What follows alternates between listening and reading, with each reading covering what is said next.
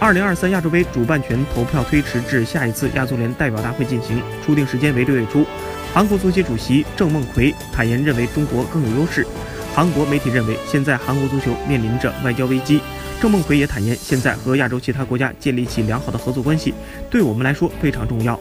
对于亚足联的权力纷争，郑梦奎表示，长期以来，西亚一直统治着亚足联，这不仅仅是指卡塔尔。如果我能够为亚洲足球的健康发展贡献更多力量，那就太好了。我认为反对的声音对亚足联来说是非常必要的，我会在未来继续尝试发出这样的声音。